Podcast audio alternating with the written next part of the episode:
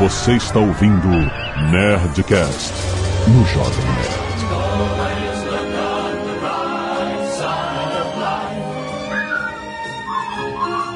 Landa, landa, landa, nerds! Aqui é Alexandre Antônio, Jovem Nerd, mergulhando de cabeça na felicidade. Aqui é o Fábio Abu e nesse Nerdcast só tem gente do mal. Aqui é Guilherme Briggs e eu gosto de brincar com bonequinhos. Hominhos. Hominhos. Hominhos. Aqui é o Atila e eu sigo fazendo o impossível. Aqui é o Azagal e o Abu me atura muito. Veja pelo lado bom. Muito bem, nerds, estamos aqui com esse casting feliz. para falarmos do lado feliz da vida. Olha aí. Num mundo tão negativo e complicado e polêmico e problema. E probleti. Ih, caralho, deixa eu falar. Opa! e probletiz. Não consigo. Repita comigo. Um mundo tão problematizado, às vezes é bom olhar pro lado bright. My Little Pony. o lado brownie da vida. Hum, brownie. Brownie. E meia. Canelada.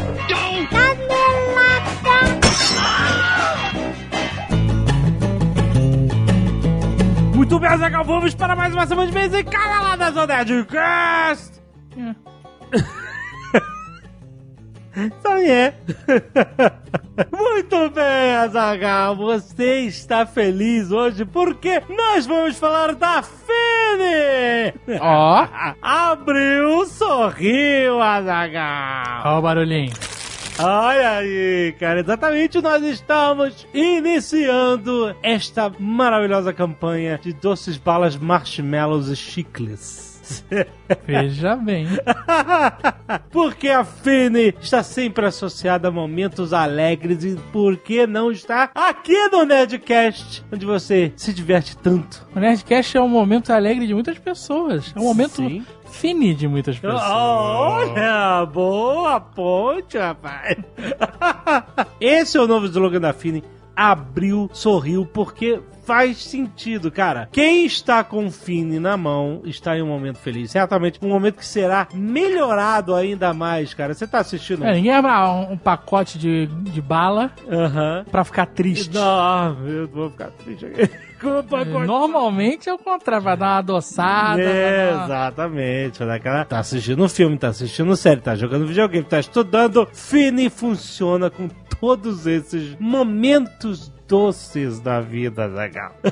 e hoje nós vamos falar sobre o lado bom da vida. Isso, é, É, essa um que é a programa, programa tocante. Ah, é verdade, é verdade. Nós somos as pessoas mais doces que nós conhecemos. é verdade.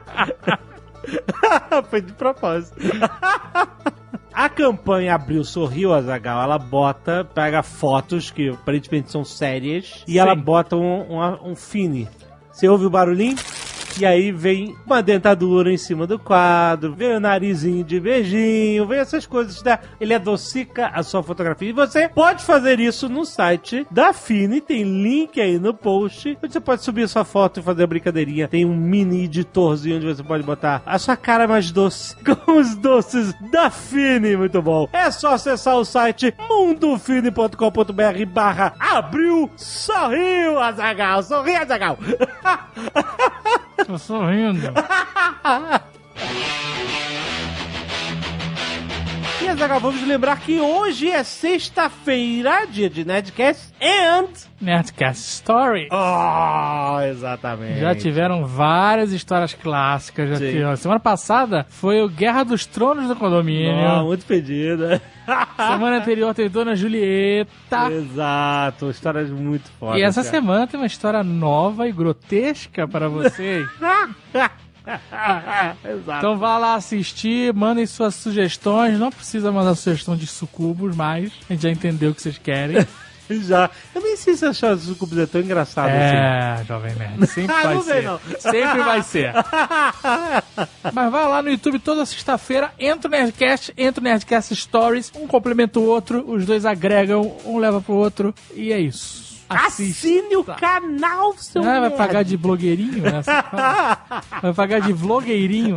Assine o canal, compartilhe o vídeo. Isso é uma mendigância. Olha Não aí. precisa assinar nem só precisa assistir. Foda-se o resto. Se você não quiser ouvir os recados e e-mails do último Nerdcast, pode pular diretamente para... 11 minutos e 25 bonecos azuis genéricos. Tá. Azagal, quero agradecer, como toda semana, nerds que doam sangue e salvam vidas, como Luiz Felipe Brolese, Rafael Bratz, Bruna Almeida, Bárbara Ferreira, Timóteo Campos, Ailton Borges, Thalita Araújo, Júlio César Ferreira, Rodolfo Binato e Diogo Kakida. Muito bom, muito obrigado, galera. Toda vez que você doa sangue, você ajuda alguém que vai ser operado, alguém que realmente está numa situação de vida ou morte. Por isso que doar sangue é salvar vidas, porque os bancos de sangue estão sempre precisando de sangue. Então, o seu sangue não vai ser jogado fora. Ele vai ajudar alguém com certeza, cara. Isso que é foda quando você doa sangue. Temos também o escalpo solidário, pessoas que doam seus cabelos na hora que vão cortar. Michele Maciel e Flávio Prestes, Heloísa Quadros, Mariana Oliveira e Duda Borelli. Ó, muito bom. Temos a galera que divulga o Nerdcast Stories. Aham. Essa semana teve o Clark Santana, o Rafael Roden e o Rafael Frederico. Muito bom. Tinha um cara que falou que divulgou pra 59 pessoas a semana passada. 59? Não sei se o nome dele tá aqui. Caraca, que irado. Se Muito você, bom, você tá aqui, ok. Se você não tá aqui, reclama. Exato. Ele falou que botou nos grupos de Magic, de WhatsApp. Nossa, que maneiro. E aí? Obrigado, cara. Aí, essa é a ideia. No episódio da semana passada tinha a carta de Magic, né? É, Annulation verdade. Procuration. É verdade, boa. Arte dos fãs, temos o Nerdcast RPG Call of Cthulhu pelo André Lucas, todos os personagens. Ficou muito maneiro, Ficou cara. irado, ficou irado, maneiríssimo. Muito E temos foda. também um Ozob pelo André Cris. Ó, Zob barbudo, olha aí. Barba bem. ruiva. Aí, aí é um problema. Por quê? Porque é tudo ruivo, então? Aí pergunta pro Malfátio. Gabriele Santos, estudante de design digital, 18 anos, São Carlos SP. Olá, nerds! Ótimo programa como sempre. Estava esperando ansiosamente pelo veredito de vocês de Ghost in the Shell. Veredito não. Não, veredito. Não, é, não foi. Foi só uma, um A papo. gente fala o que a gente acha, Exato. mas na verdade cada um decide a sua opinião. Verdade. A verdade. gente acha, e a nossa opinião ela é muito forte. e difícil de mudar. Mas não é um veredito. É. É. né? Porque é, que nem as críticas que a gente publica no Jovem Nerd, elas não são determinadas pra dizer assista ou não assista. Aham. É focado pra dizer, olha, tecnicamente, Aham. emocionalmente. Exato. Isso exato. aconteceu. Sim. Agora você decida aí quando você assistir. Essa é real. Você só vai saber Exatamente. se você assistir. Exatamente. Mas, bom, ela queria saber a opinião, principalmente do Sr. K, que demonstrou sua decepção pelo filme de maneira hilária, a ponto de me fazer pausar o episódio quando ele disse que queria que o nome Maria Creuza na Major, o nome dela fosse Maria Creuza. Foi difícil me recuperar das calhadas que dei ouvir isso. Felizmente, eu, como fã do anime, acabei curtindo o filme. Tentei encarar como uma adaptação nova, assim como cada anime é diferente um do outro, esse também teria suas peculiaridades. Fui com mente de tucano para aceitar essa Major nova e a maluquice desse roteiro. A história foi bem batida, alguns personagens ganharam papéis bem diferentes, faltou muita questão filosófica, etc. Mas foi aturável. Tudo bem que ninguém merece esse batom inútil que deu a impressão que ele estava lá pelo fanservice e não pela história. É uma trama infinitamente mais simples que a original, e o sentimento de solidão fez muita falta por ser algo tão marcante e in the Shell no anime. Mas consegui tirar certo proveito e tive uma experiência ok no cinema. Entendo que não seja a adaptação perfeita, afinal trazer toda a complexidade do anime para Hollywood seria muito difícil e mais difícil ainda seria atrair o público para ver uma história tão cabeça quanto a da animação. Apesar dos contratempos, o filme serviu para algo bom, convencer quem não viu o anime a ir atrás dessa obra incrível. Arrastei meus amigos para assistir falando que o tal Fantasma na Concha era foda. Quando saímos de lá, estava quase dando uma palestra sobre o filme de 1995 e as duas temporadas do Standalone Complex. Convenci eles a assistirem a obra original e agora tenho com quem dividir todo o meu surto de fangirl enlouquecida. Falando no anime Canelada para o Sr. K, a Otoko não acha o corpo dela pendurado num brechó. É um pouco mais bonitinho que isso. Na verdade, ela encontra o seu primeiro corpo numa espécie de armazém de memórias em que as pessoas deixam objetos que têm algum significado emocional aos cuidados da senhora que é dona do lugar. Quando o nosso querido Major descobre o local, vê dois corpos infantis dentro de um carro, sendo eles o primeiro corpo dela e o corpo do menino que também sobreviveu ao acidente de avião que a personagem sofreu na infância. É um episódio bem revelador porque é nele que descobrimos um pouco mais sobre essa história do acidente. Antes só tínhamos a informação que ela foi colocada num corpo artificial muito jovem. Concluindo, eu recomendo a todos os nerds que não assistiram aos animes que deem um jeito de ver, pois vale muito a pena. Os filmes são ótimos, a série de TV é incrível e tem um carinho muito especial pelo Second Gig. Ah, de novo, hein? Não é pra todo mundo. É, exato. É ótimo, mas tem que ter uma paciência de Jó. Pô, ela falou aqui que duvida que alguém se arrependa de investir o tempo assistindo. Ah, e ela achou um ótimo episódio do Ghost in the Shell. Agora, o filme fez sucesso no Japão. Sério? É. Olha aí.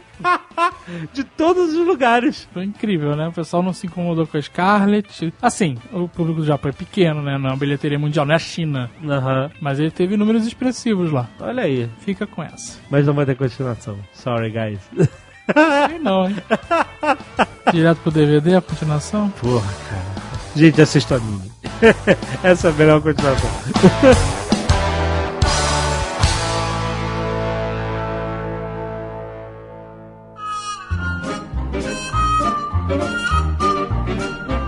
Explicar por que, que eu falei isso na entrada. Que quando eu tô de putaço, muito puto com uma coisa, eu mando mensagem pro Yabu. Ah, é? Eu sei que ele é o cara mais calmo e tranquilo. Aí Ele me atura xingar meio planeta. e aí depois eu fico mais calmo. Olha só. Que bom, fico feliz que eu te acalmo. É tipo o oráculo. É, é tipo isso. Caralho, esses filhas da puta, não sei o que lá.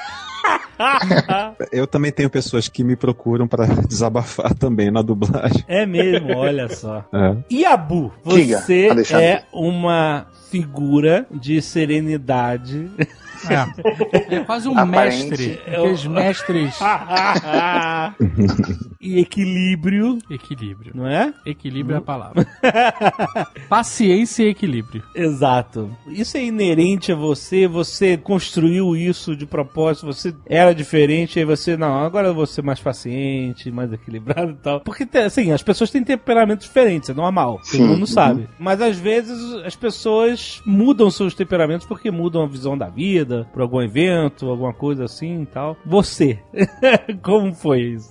Cara, é engraçado que as pessoas têm essa imagem minha, né, de que eu sou um cara mais sereno, equilibrado, mas eu acho que tô dentro de uma média, assim, mundial, sabe? Acho que eu tenho momentos mais de maior estresse, assim, que eu fico um pouco mais irritado, sabe? Que eu falo um pouco mais alto. Quando? Quando? Caraca, não, Quando? consigo Não, não. mesmo. Quando? Quando foi, sei lá, três vezes que você?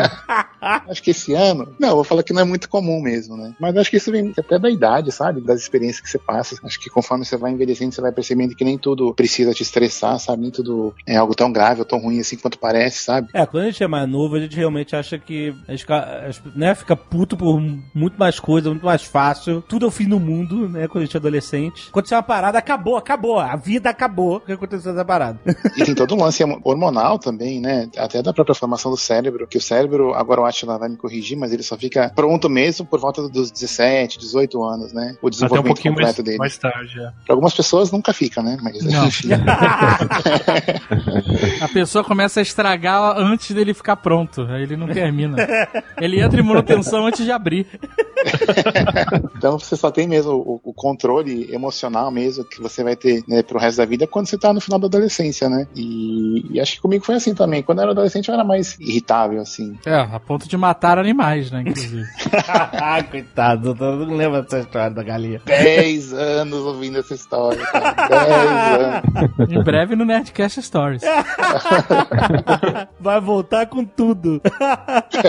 Mas você acha que às vezes é uma questão de escolha? Tipo assim, eu escolho não me estressar com isso, ou eu escolho ficar mais feliz com isso? Você foca nas coisas melhores, nas coisas mais doces. E é por isso que você tem essa voz serena? Eu não foco nas coisas mais doces, mas às vezes quando eu tô irritado ou prestes a ficar irritado, eu tento pensar se eu tô irritado com a coisa que aconteceu, com a pessoa ou comigo mesmo, sabe? Se eu realmente tenho que canalizar aquela energia para aquilo que aconteceu, sabe? E, putz, eu diria que, sei lá, 50 a 70% dos casos, eu tô irritado comigo mesmo, sabe? Então, estressar com aquele problema é uma escolha 100% minha, sabe? E sempre que eu escolho esse caminho, sempre dá errado, cara. Nu- Nunca é bom. Então, sei lá, sabe? A própria internet me ensinou muito disso, sabe? Acho que todo mundo que lida com o público, assim, já- teve que lidar com haters, com o nego te enchendo o saco nos comentários por coisa, né? Que ele pegou aquele fragmento de informação que você deu e ele já transformou em todo um escarcel e já te colocou, sabe? E já Uhum. começou a falar de Hitler, que se for assim, né? Vamos voltar para o nazismo. Né? Porque daqui a Uhum. pouco vai ser homem beijando homem, daqui a pouco não sei o que, vai poder casar com criança, sabe? e, tipo, e você só falou arco-íris no seu texto, sabe? Sei. E aí eu passei por um processo assim, de primeiro não ler mais comentários, aí depois eu coloquei um plugin no Chrome que bloqueia tudo, sabe? Tipo, então eu nem sei mais onde tem comentário na internet, não vejo mais comentário da Folha. Você botou um plugin que bloqueia comentário? Olha Comment Block, sim. Que maravilhoso! Oh. Funciona pra tudo. Funciona pra Folha, funciona pro YouTube, pra tudo. Nossa, eu quero muito isso. Olha, isso é uma dica Comment prática. Block? Uma dica prática para a felicidade. Caraca, bora, bote agora! Sério? Tem algum que bloqueia Instagram Stories? Como assim? Não, infelizmente não. Você só vê Instagram Stories de gente que você segue. Então, esse é o problema. Esse é o problema. Eu tinha pessoas que eu gostava, cara. Eu odeio elas agora. Ah, tá. Eu odeio as vidas fúteis e desgraçadas dessas pessoas. Eram pessoas que eu gostava tanto nas fotos. E nos 10 segundos de fragmentos da vida, ele é insuportável. É mesmo? Nossa, eu odeio Instagram Stories, cara. É a pior Então, coisa. Vê mais dessas Eu pessoas. não consigo, pula. tô lá de bolotas, eu tenho que apertar. As bolotas eu tenho que apertar. Então, lições pra felicidade até agora, bloqueie comentários, Comment block. redes sociais, né? Olha, eu, eu vou te dizer uma coisa que me traz felicidade, esse negócio de ter raiva, sabe? Eu gosto de ver bullshit artists. Sabe qual é? Não. Bullshit artists. É um cara que cobra uma grana pra não te vender nada. Esses caras dão palestras. Olha, tem. O cara tem te dá muito. palestra de, sei lá, como você se inspirar e ficar bem sucedido como as pessoas do Vale do Silício, por exemplo. E aí o cara vem de viagem pro Vale do Silício pra fazer city tour no Vale do É, E o Silício. cara não tem nenhum background de Vale do Silício, nenhum. O cara simplesmente entrou na parada. É por- jogador de pôquer. Pô, não fala isso. Por cara. quê? E as pessoas vão, vai, vai, vai fre- mirar no cara. Eu só tô Você- triangulando. Todo mundo vai saber quem é o cara. Eu adoro esse cara. Eu já sei quem é.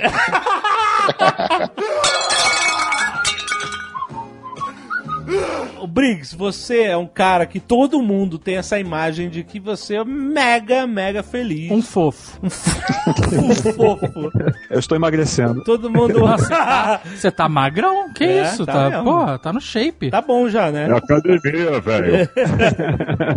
Porque todo mundo associa aos seus próprios momentos de felicidade da infância com os personagens que você dubla, etc. Eu acho que não preciso explicar, né? Quem é Guilherme Briggs. É, hoje aconteceu isso agora. Quando o Briggs conectou, o Yabu e o Atila ficaram a Bob Esponja com o olho gigante. Ficaram. Ele, ah, não. o Atila falou assim: Eu não acredito. É que ele apareceu no vídeo, né? Quando ele conectou aqui pra gravar.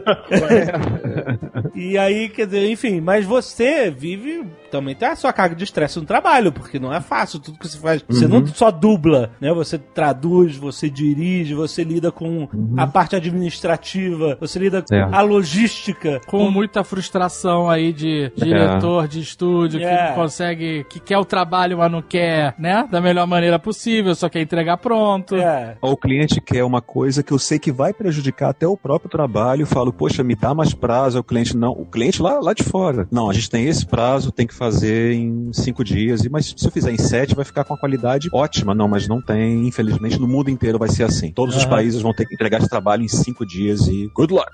Aí é complicado. E é. é, assim, são muitos elementos que eu tenho que administrar, que são, eu tenho que ser psicólogo também, são muitos elementos, é, muitas variáveis. Eu tenho atores, eu trabalho com material humano, então o cara chega no estúdio estressado, nervoso, com o trânsito, com a esposa, com os filhos, e eu tenho que, poxa, agora você vai ter que fazer um trabalho é, que você vai interpretar um personagem feliz, ou então então um cara nervoso, mas você não pode botar todo o seu estresse da rua nesse personagem que é um outro tipo de nervoso, entendeu? É. É, São muitos elementos para administrar. E sobre felicidade, eu acredito piamente que a felicidade depende só de mim. Eu construo minha felicidade. Eu não dependo de outros, assim, eu dependo da minha família, claro, mas eu sou feliz porque eu encontro meios para felicidade. Eu até separei uma frasezinha que eu acho incrível. Quero falar para vocês que faz a diferença. Também é muito importante aí a presença do Falcor, né? Do meu gato?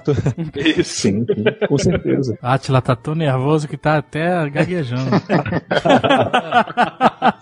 Mas qual é a frase, pá? Não importa o que a vida fez de você, mas o que você fez com o que a vida fez de você. Essa frase do Sartre. E é maravilhosa. Assim, a, a vida te dá porrada, a vida te machuca, você tem sofrimento, mas é o que a vida fez de você, mas o que você fez com o que a vida fez de você. É isso aí. Então, assim, meus problemas no meu trabalho, eu não fico reclamando, eu não fico travado e falei, meu Deus, o que, que eu vou fazer? Meu Deus, o ator não veio. Meu Deus, meu chefe tá nervoso. Meu Deus, não, eu tenho que resolver. Eu tenho aquilo, aquele, aquela matéria-prima, pode ser até disforme, eu vou trabalhar com aquela matéria-prima e vou fazer com positivismo. Uma coisa que eu nunca falei pra vocês, pra Alexandre pra Dave, vocês me veem como uma pessoa alegre, uma pessoa feliz e tudo. Mas pra eu chegar nesse ponto, eu passei por muito estresse na minha vida. Um estresse tremendo, quando eu tinha 12 anos. Foi o maior estresse que vocês possam imaginar. Com briga de família, com um problema de ciúme de avô, com minha mãe, com meu pai, com meu padrasto. Foi uma guerra familiar muito intensa. Eu sofri muito, muito, muito, muito mesmo. E depois desse sofrimento todo familiar, disse pra mim mesmo: imagine uma criança de 12 anos. Eu falei: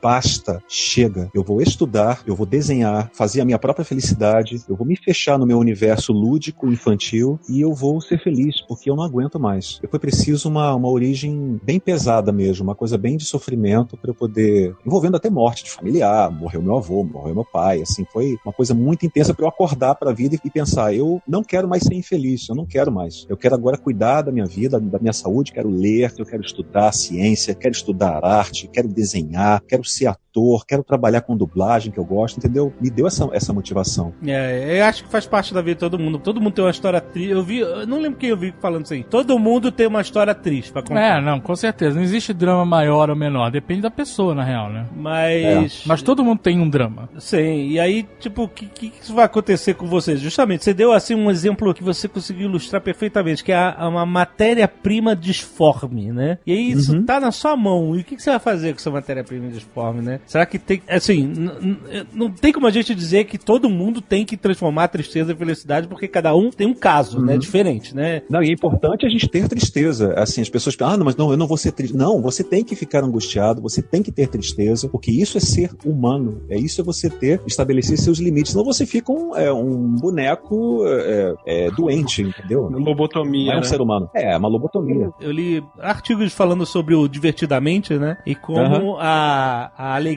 né? o- A joy Ah, sim, sim. ela achava na história que a menina tinha que ser alegre o tempo Que ela todo. sozinha bastava. Uhum. Exato, que essa era a líder de todos e, tipo assim, tira a mão daí. Eu... Tanto que eles pegam a tristeza e excluem. Exato, é, exatamente. E o filme magistralmente mostra como a gente precisa de tudo isso, né?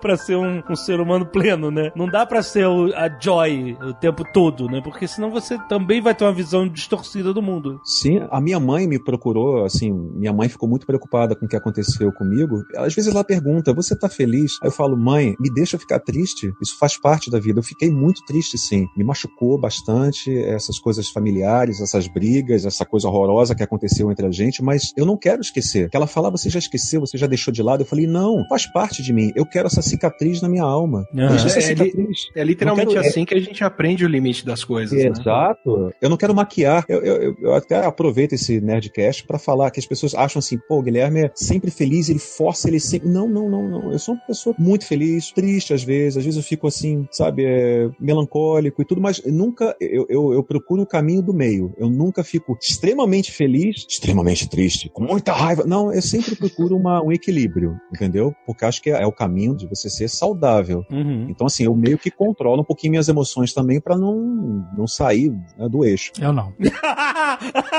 Legal. Eu vou full rage. O que, que é? Eu vou raiva total. Azagal virou locomotiva, tem que sair de perto.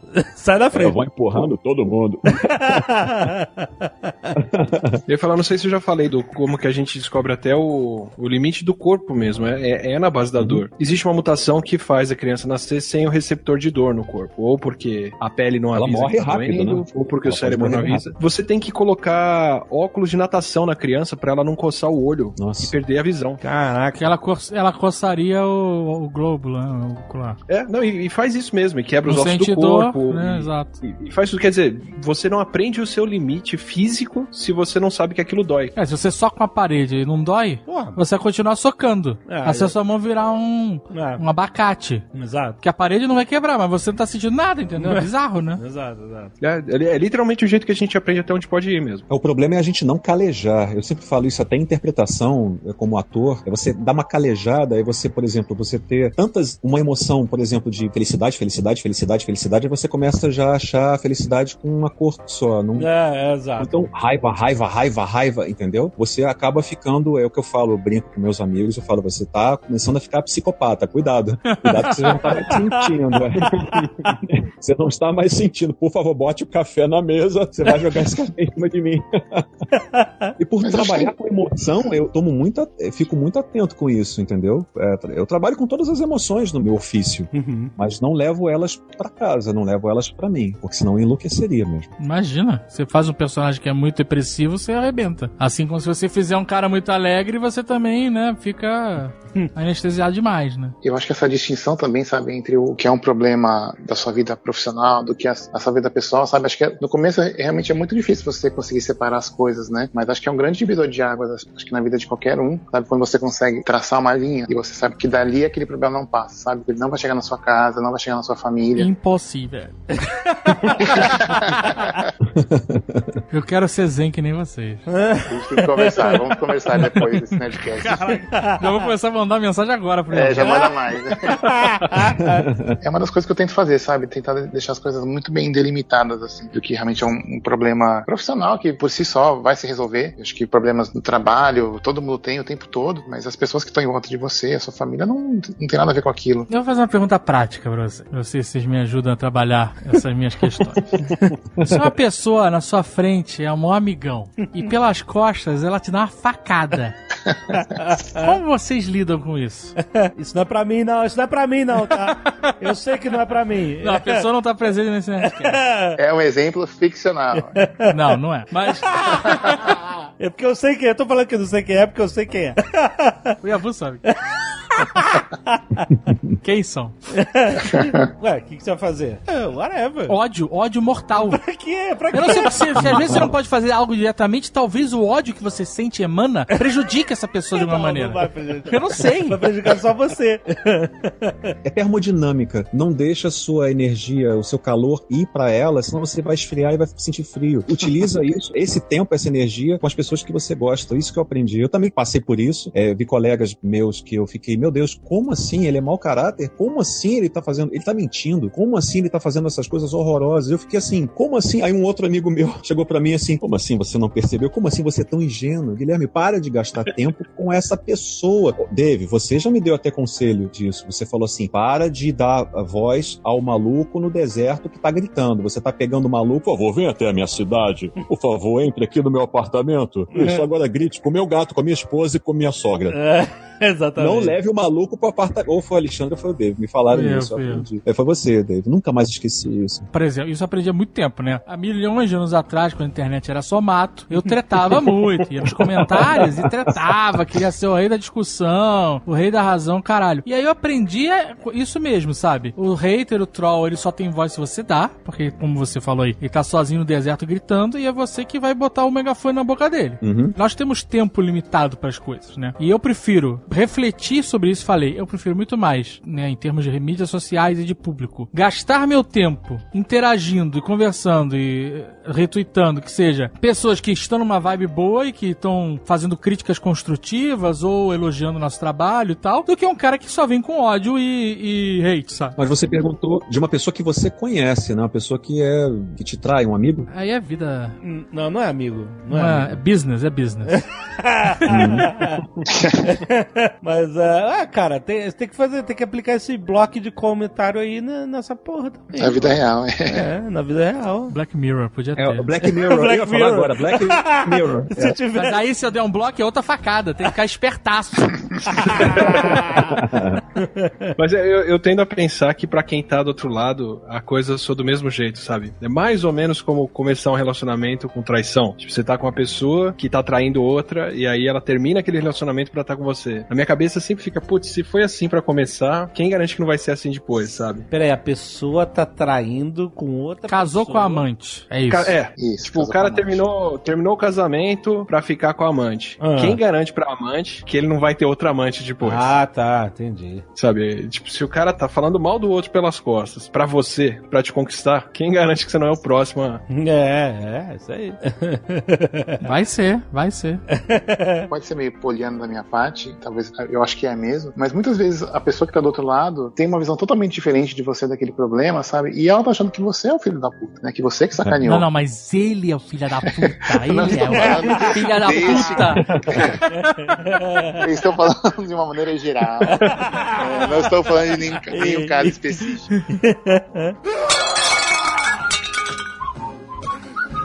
É muito importante você sempre tentar se colocar no lugar do outro É raro isso. e Muito ver o que, que eu, tentar imaginar o que, que a pessoa tá pensando, porque, cara, quando você às vezes descobre, você vê que você tava tão longe da verdade, os dois estavam, sabe? E as pessoas estavam discutindo, às vezes, por uma coisa tão trivial, sabe? Por uma palavra que saiu atravessada, ou, ou por uma diferença de, de interpretação, sabe? Então, sei lá, às vezes eu tento fazer isso. E não é sempre eu consigo, sabe? Às vezes eu, eu acho mesmo que a pessoa sacaneou e, e respondo da maneira proporcional à- àquilo que eu senti. Como? Você fica puto? Você manda um emoticon? Como você reage? Cara, eu mando hate mail, cara. É sério? Caraca, quando eu fico muito decepcionado com a pessoa, eu mando hate mail. Como? Textão assim no e-mail? Aquele e-mail de Textão, textão? textão. Porque você, Caralho. você tem. ah, Sabe? Nossa, olha aí. E sempre dá merda, cara. Sempre dá merda. Porque sempre. volta textão no, de reply? Porque volta textão e aí. Eu fico puto, eu fico puto fisicamente. Bate a gastrite, né? Não, eu preciso destruir coisas. Sabe?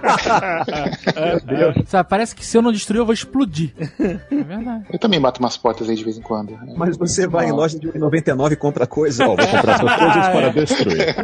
Vamos ver o que, que eu tenho pra Vamos ver destruir um aqui. vaso aí pra eu destruir quando eu estiver vou... Garrafa cenográfica, seria legal, né? Ter umas garrafas de. Aquele vidro, né? né? O, o- teve- o meu pai, uma coisa que eu nunca contei. O meu pai era uma pessoa muito criativa, genial. Meu pai parecia contigo, assim. Ele tinha um gênio, assim, forte, né? Meu pai uma vez fez uma coisa que eu não acreditei. Meu pai ficava nervoso, não sei se você tem isso, quando ele perdia coisas, ou então assim, cadê a caneta? Cadê a caneta que tava aqui? Cadê a caneta, Guilherme? Eu falei, não sei, pai. Eu falei, como é que eu botei a caneta aqui? Mãe, cadê a caneta? Ele morava com a mãe dele também, né? Com a minha avó. Aí teve um dia que ele ficou tão nervoso que ele pegou o meu Atari e jogou pela janela. É. Nossa! Respect. Não, ele empurrou. O Atari tava na janela porque a minha avó tava limpando a mesinha e tudo. E o Atari tava na janela. Aí o meu pai, "Pô, vamos, cadê a caneta? Cadê a caneta? Aí empurrou o Atari. Eu, pai! Aí eu só escutei um pá! Aí o vizinho, opa! Detalhe, o vizinho, opa! Aí quando eu olhei, o Atari, bom, foi legal porque eu vi o Atari por dentro, né? Todo aberto. Eu, Por que, que você fez isso? Eu falei, eu não sei. E meu pai chorou, ficou triste. Ele nunca me bateu, nunca fez nada disso, né? Mas assim, ele quebrava as coisas. Ele pegava uma caneca e pá! Eu falei, pai, a sua caneca, ele. É, eu quebrei. Ele parecia o Worf. o Tenente Worf.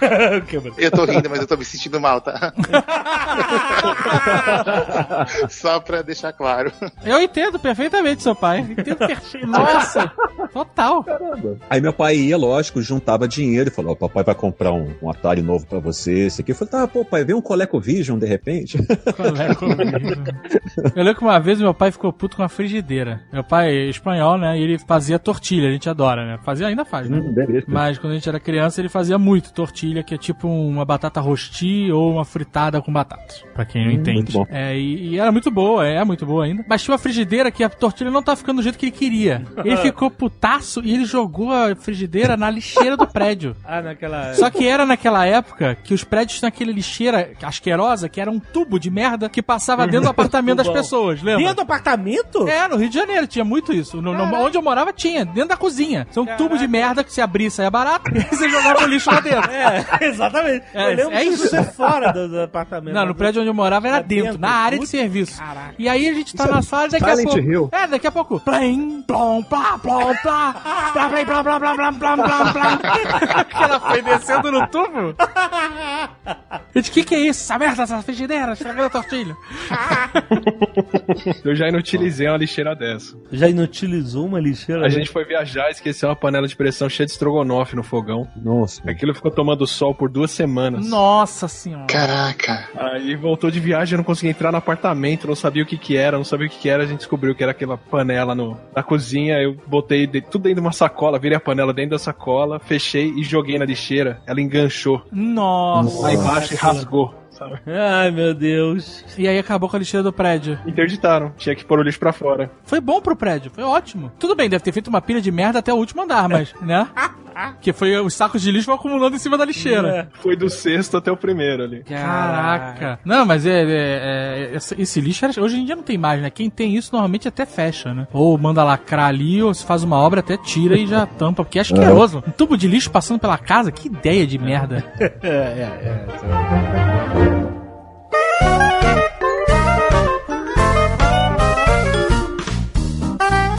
Tá, mas vamos falar de felicidade. O que faz você ser feliz? Olha aí. Aquele momento doce. Olha só. Eu, ia- eu ia falar uma coisa a respeito disso. Geralmente, quem olha de longe, vê o Briggs trabalhando, vê o, o Yabu e fala, pô, não, o cara é muito sortudo, né? O cara deu muita sorte nessa vida e por isso que ele é feliz. Ele foi muito privilegiado. Assim, sorte é, não é uma coisa que a pessoa nasce com ela. Não existem pessoas sortudas. Isso, esse Não é um cara poder mutante. Esse cara é mais sortudo que o outro. Não existe Obrigado. sorte pra mim. Chega a ser ofensivo, eu acho. Quando a pessoa conquista alguma coisa, você fala que sorte, tomar no seu cu. É muita, é muita Não é? sacanagem, cara. Pra qualquer Existe pessoa, trabalho, né? em qualquer É, nível. trabalho, dedicação, é, É, esforço. primeiro que pra chegar nesse nível de. É que nem quando você pra chegar nesse nível de trabalho são anos e anos, né? Isso, exatamente. O, o Marco Gomes volta e meia falava, quando a gente ia fazer alguma coisa, ele falava boa sorte, né? Ah, eu vou não sei aonde, uma reunião. E ele, ah, boa sorte. A gente, cara, que, a gente, né? Porra, sorte, que merda, né? Estão Aí, dependendo só da aleatoriedade, É. né? Pra... aí, não, beleza. Então, então ele falou bom sucesso. É o pior ainda, né? Um bairro terrível do Rio de Janeiro, né? Mas é que.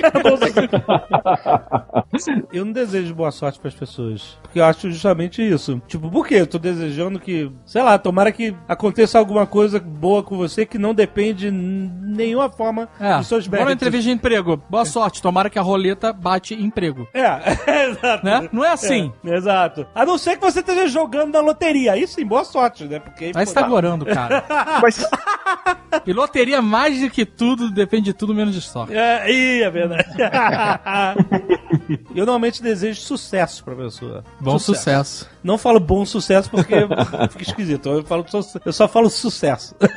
Saúde e sucesso. não é que a gente não depende da sorte, né? Às vezes você dá a sorte de conhecer a pessoa certa, de estar na situação Ah, certa, é, na hora claro. certa, no lugar certo. Mas se você não tá mentalmente preparado para aquilo, se você não, não, não tem uma base, se você não, não fez um mínimo, é muito difícil isso funcionar Com pra você. certeza, assim, existem situações aleatórias que podem te ajudar, que a gente poderia chamar de sorte. Mas se você não aproveitar a situação, você conheceu uma pessoa certa, você estava numa, no lugar certo, na hora certa. Se você não usufruir daquilo, se você não aproveitar aquilo a seu favor, não adianta nada. É, exato, exato. Tipo aquele membro desconhecido dos Beatles que saiu do- logo no começo da banda, né? Tipo, ah, não vai dar certo.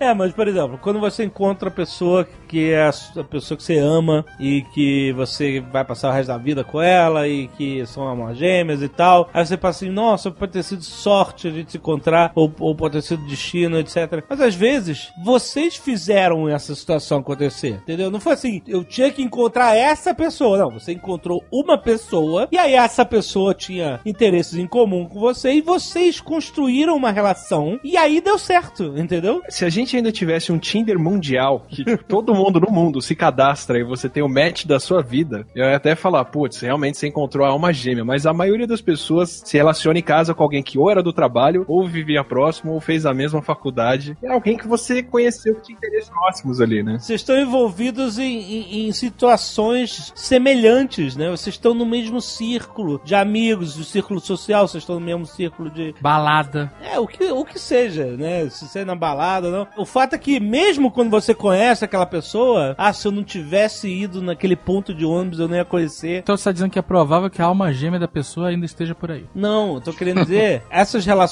perfeitas Não são que são perfeitas. de alma gêmea. Que não, talvez não a perfeita ela não tenha buscado o suficiente. É porque eu quero dizer o Porque não existe um Tinder mundial. Não é assim, ai meu Deus, só existe uma pessoa pra mim no mundo. Não, se você for contar com a alma gêmea da sua vida, você provavelmente vai ter um relacionamento muito infeliz. Teoricamente, a alma gêmea ela pode não estar encarnada, inclusive, se a gente for falar de alma Se gêmea de verdade. falar de números, é. Então, o que eu quero dizer é o seguinte: Provavelmente ela é chinesa. Cientificamente falando, né? você constrói isso, você constrói essa relação, você constrói essa sinergia, você constrói essa Não, porque nenhum relacionamento é perfeito e nenhuma pessoa é perfeita. Mesmo nos casais mais amorzinhos do mundo, tem um monte de questões ali dentro. Sim, sim, claro. E tem outra também, as, as pessoas vão mudando ao longo dos anos, né? E concessões que as pessoas têm que fazer. Sim. Ah, essa. O cara achou a mulher perfeita, maravilhosa, não sei o que lá, mas ela, sei lá, faz alguma coisa que ele acha uma merda, mas às vezes compensa ali, entendeu? É, Ou vice-versa. A mulher acha o cara que é foda, mas às vezes, sei lá, mija na tampa do vaso. é, aí você Aí ela compra uma tampa alemã que se autolimpa aí, entendeu? E os dois sempre vão mudando, né? Ao, ao longo dos anos, as prioridades vão mudando. Então, esse é o problema do Exato. filme Brilho Eterno numa Mente Sem Lembrança, que me deixou fudido há algum tempo. Porque esse filme, ele me levou ao seguinte pensamento. Pessoas, elas vão se conectar em um período da vida, em, onde elas estão com a mesma energia, vamos dizer, com a mesma em sinergia. sintonia, né? Eles estão sintonizadas. Mas as pessoas são diferentes. Então elas vão te sintonizar em algum momento. E aí nada é pra sempre. O que é o que eu entendi do filme, entendeu? Que aí eles, o casal ali se amou muito, não sei o que lá, mas ela e ele, depois de um tempo, ela e ele se desintonizaram e ela quis esquecer ele. E eu fiquei, caralho, que merda. Fiquei, sabe? Porque isso combina pra tudo, pra amizade, pra casamento, pra, sabe, pra todo tipo de relacionamento. A não ser relacionamento de pai com filho, mas ó, às vezes até relacionamento de pai com filho. Mas, entendeu? Me gerou uma angústia fodida. Aí depois eu quebrei algumas coisas e fiquei bem.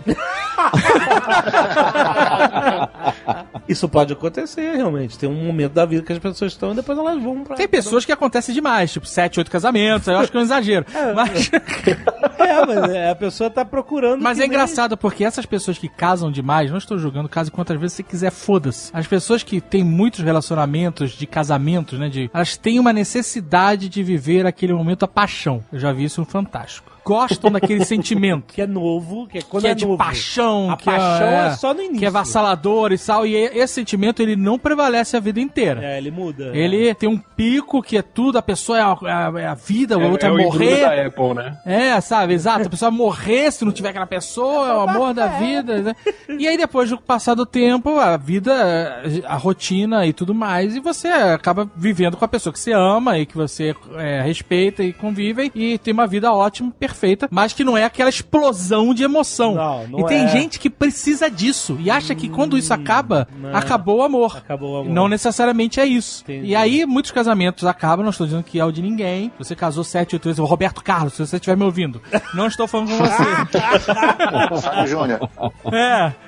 A pessoa ela quer sentir aquilo de novo, Entendi. aquela emoção novamente. Aquela paixão. Entendeu? E aí ela procura de novo. Às vezes ela nem acha, às vezes ela tá se enganando. É, pode acontecer, é verdade. Interessante. Fantástico. Show da vida.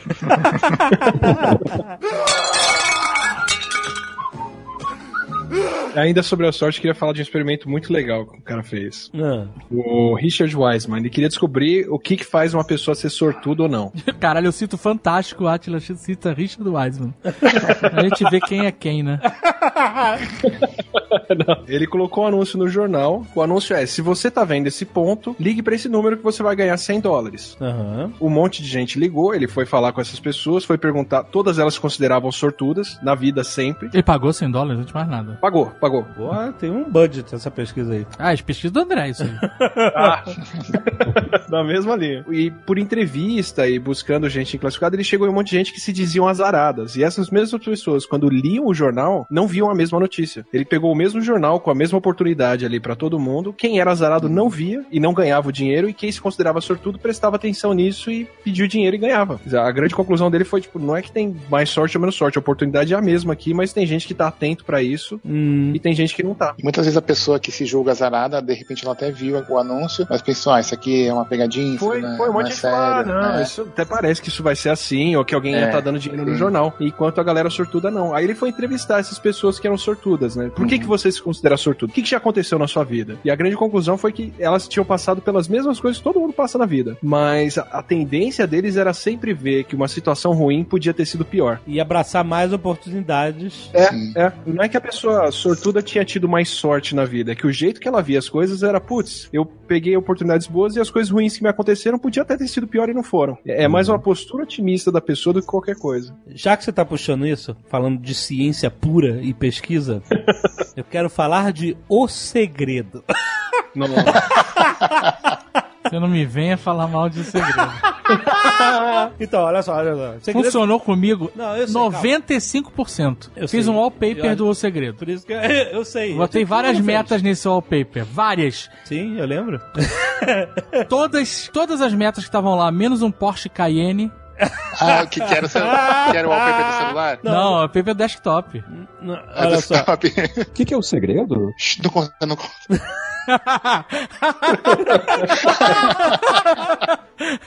É um livro barra um, um DVD que ficou famosão no mundo inteiro. via Oprah. Via Oprah? Foi a Oprah que... Foi ela que fez crescer. Puta, e aqui no Brasil é a Ana Maria Braga fez a versão dela, narrada pela Ana Maria Braga. Cada um tem a Oprah que merece.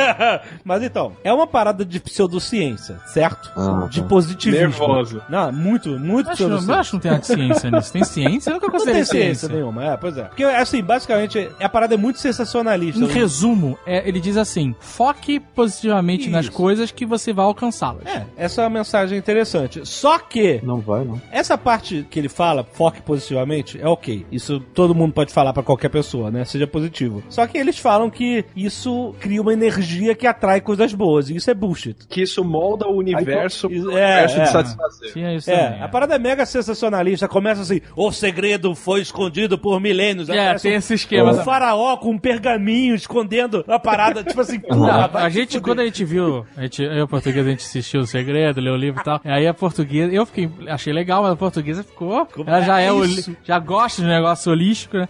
Já ficou loucaça. e aí ela falou: vamos ganhar na loteria, é isso. Ah, só botar, você tem que pensar. E aí ela Pensar. falou: é, vou mentalizar, botar aqui o número da loto na minha cabeça, no, no mural da casa. E aí ela falou: é isso, já ganhamos, já ganhamos. A, a mentalidade era essa já. Já ganhamos tantos milhões na loteria. aí ela Pelo menos ela comprou o bilhete. Comprou. Aí, aí que acontece? O bilhete tem seis números, né? Mega Sena. Aí ela comprou o bilhete. Aí ela falou assim: Eu vou comprar a Mega Sena de sete números pra ter uma margem pro segredo. Eu falei: Se você tá dando margem pro segredo, já não tá funcionando, né? Você vai dar um número a mais pro segredo, ver se acerta? É, pra. E aí, tipo assim, quando você compra um bilhete da Loto, ele custa, sei lá, 5 reais. Eu não sei quanto tá agora, 4 e pouco, 5 reais. É menos que isso, eu acho. É. Não sei se é mais, eu não jogo na Loto há al- algumas décadas. Mas, se você compra o bilhete de seis números, um número a mais, ele custa tipo 300 reais. É um investimento. Não, não, a- a- sete números até ok, mas oito já é muito caro, exatamente. E aí a gente comprou o bilhete lá com sete números, ou oito, não sei. Deve ter sido com oito. Custou uma grana, ela deu uma margem pro segredo. Exato. E comprou taça de, de, de champanhe, comprou champanhe pra estourar. Foi, olha, aí na hora. Ela entrou no espírito Já mesmo. tínhamos ganhado, já tínhamos ganhado. É isso. Na hora do sorteio da Mega Sena, estourou o champanhe na varanda lá em São Lourenço. Ficamos lá rindo de boca aberta que nem milionário. Essas coisas. E é claro que não ganhamos porra nenhuma. Perdemos uma fortuna. Na época que a gente tava na Pindaíba. foi uma semana feliz, vai. Foi, Foi divertido, né? Uma história boa pro Nerdcast. Mas o papel de parede do segredo deu certo. Tinha até Dubai no papel de parede, a gente foi pra Tinha Dubai. Dubai, eu não lembrava Tinha. Disso, olha aí. Tinha Não, aquele olha- restaurante de, de Dubai, aquela torre lá em formato Burj Al Arad. E a gente foi lá, cara. E a gente nem programou ir. A gente- o. Charlie levou a gente lá. Olha o segredo aí funcionando. Duvida mesmo. 12 anos depois. Olha só. Mas é porque o o universo se movimenta tão rápido. Não, mas olha só, conta aí o que, que tinha no moral. Vamos lá. Tinha a Rose, a faxineira dos Jackson, que a gente queria um robô pra casa. Tá, você tem o Roomba. Tem é um isso, Roomba, né? né? Não, ele tem o Roomba.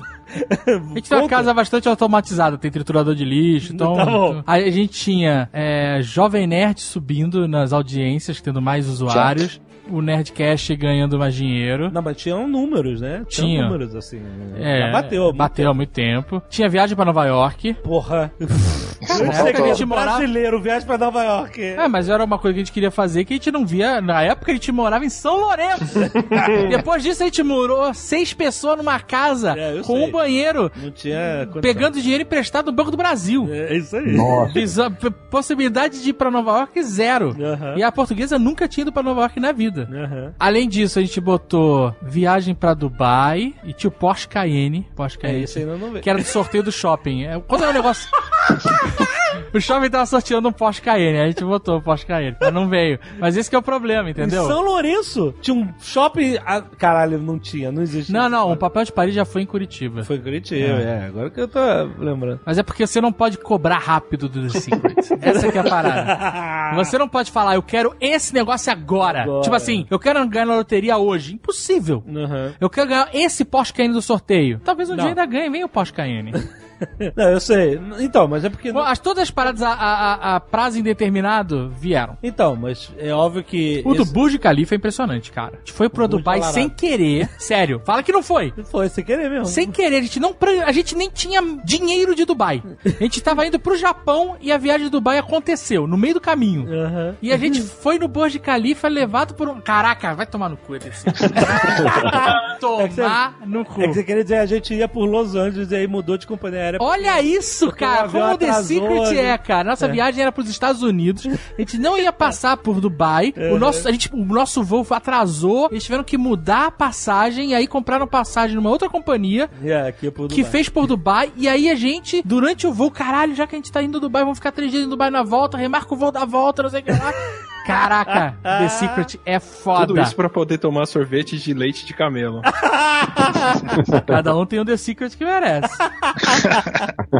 Mas é óbvio que o mural é uma coisa. Eu, eu não vejo nenhuma. Tipo assim, eu acho The Secret essa parada de energia. Eu tô muito impressionado com a parada de Dubai whatever. agora. Nunca tinha realizado que foi tão Mas, foda. mas o mural, eu, eu não vejo problema a pessoa fazer mural com seus desejos, com o que ela quer, porque ela fica com aquilo na cabeça e pode focar a vida dela pra seguir nessa direção, né? Bem ou mal, vocês trabalharam pra cacete de lá pra cá. Ninguém fez o mural, sentou no sofá e falou, bom, Sim. agora Não, é esperar, né?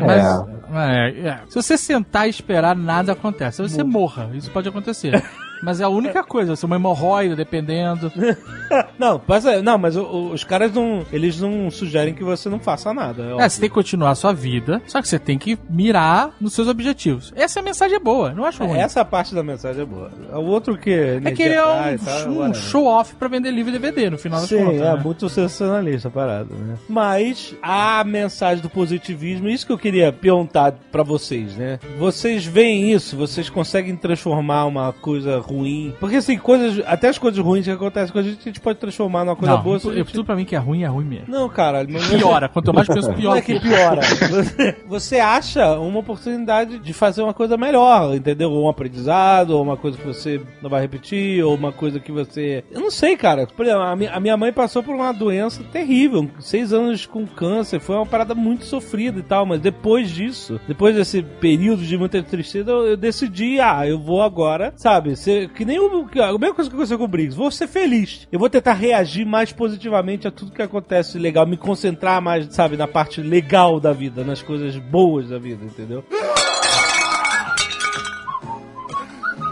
Eu tive um padrasto, ele era de Pernambuco. Era uma pessoa muito austera, muito dominadora também, uma pessoa difícil de se lidar. Amava minha mãe, claro. Ele foi o motivo das brigas de família também. É Fernando, o nome dele, Fernando Cavalcante. Eu sempre tive muita briga com ele, porque ele não entendia meu lado artístico, né? Ele não. Meu pai entendia, meu avô entendia, meu padrasto não entendia, ficava, olha, Guilherme, você tem que, você tem que estudar. E eu estudava, enfim. Resumindo, minha relação com meu padrasto era terrível. Meu padrasto foi acometido por um câncer horroroso no pâncreas. Imagine, uma pessoa que eu briguei durante tantos anos, que eu não, não me dava tão bem. Ele me respeitava, tudo bem, mas ele fez coisas assim que me machucaram muito. É, inclusive me afastaram da minha própria mãe. Ele ficou com câncer, foi horroroso. Fui no hospital, vi estado dele. Enterramos o meu padrasto, eu estive perto do corpo dele, tudo, vi como ele ficou. Sofri, sofri muito. É, falei com ele, imagine isso, o meu próprio padrasto morto mesmo, e eu falei. Foi um momento que eu tive para conversar com o meu padrasto e pedir perdão para ele e pedir para ele me perdoar. Foi uma coisa muito forte para mim. Minha mãe estava atrás de mim, eu nem tinha visto minha mãe. Minha mãe me abraçou, a gente chorou e tudo, aquela coisa toda de dor. O que aconteceu? Vários anos depois, eu adoro brincar com bonecos, né, com brinquedos, e trabalho muito minha criatividade felicidade. Assim. Minha felicidade vem muito disso, do criar. Eu gosto de criar, criar, criar, desenhar, escrever, brincar com boneco, fazer vídeo. Vocês sabem. Sim. Podem rir, por favor. Não, eu acho, eu acho maneiro. Eu acho maneiro porque é a forma que você tem muita criatividade presa dentro de você e você tem que botar para fora. Eu acho maneiro. E olha que bonitinho. Eu peguei um boneco do Conde do Cu, do Khan, Aham. o Christopher Lee. Olhei aquele boneco, quero fazer vídeo com você. E eu fiquei olhando pra ele e de repente eu, meu Deus, Fernando? Era o meu padrasto. E eu comecei a fazer ele, Coronel Pernambuco, Ah,